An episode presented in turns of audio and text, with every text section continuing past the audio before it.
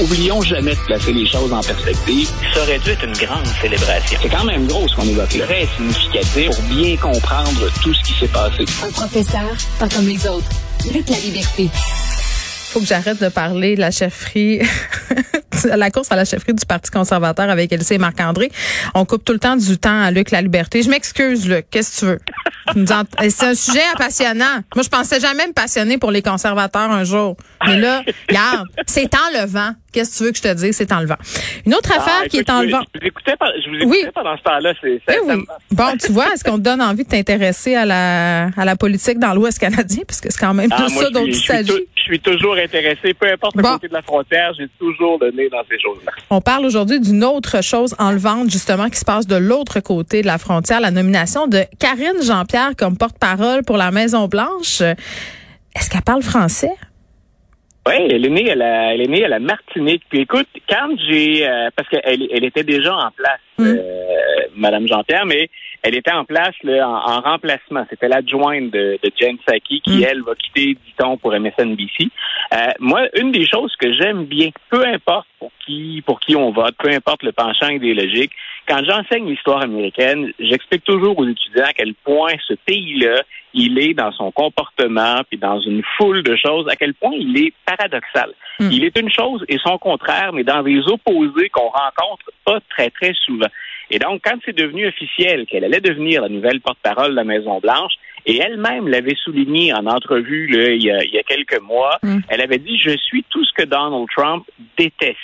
Donc, parce qu'on sait qu'elle est lesbienne, elle est noire, c'est une descendante, bien sûr, d'immigrants, elle-même Oui. immigrante.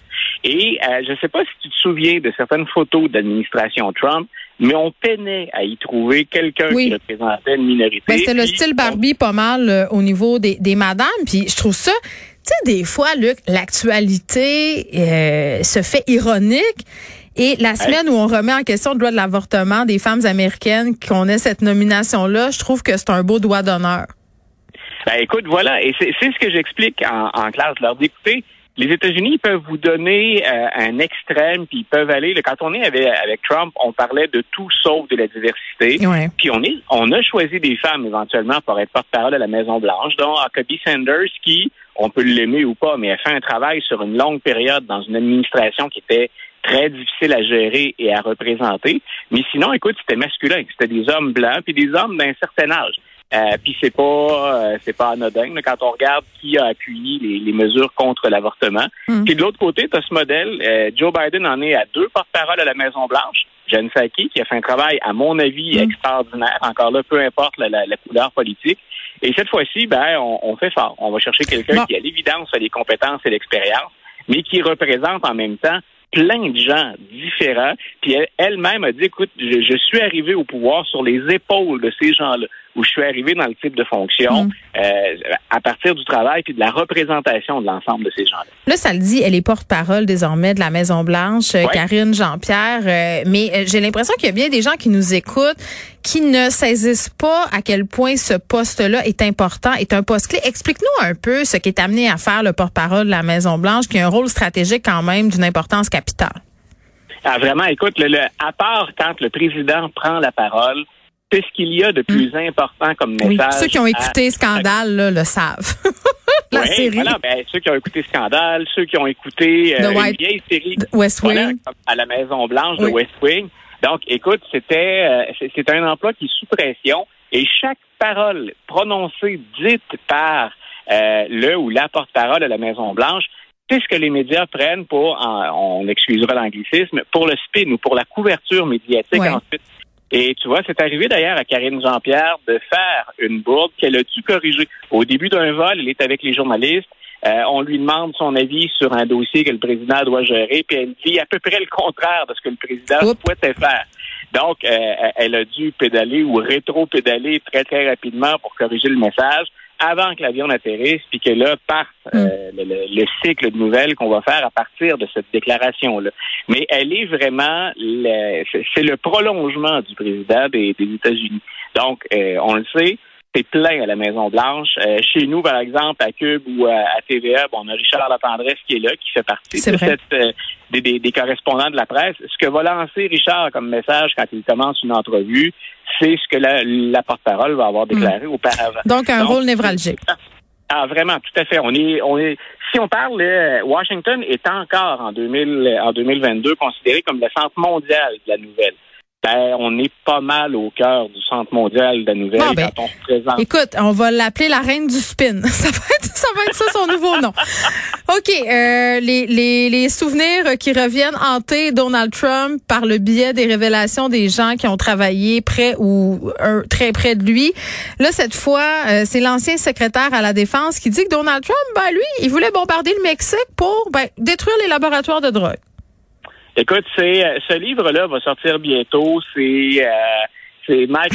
Comment ça en avoir plusieurs des livres qui viennent détruire Trump là?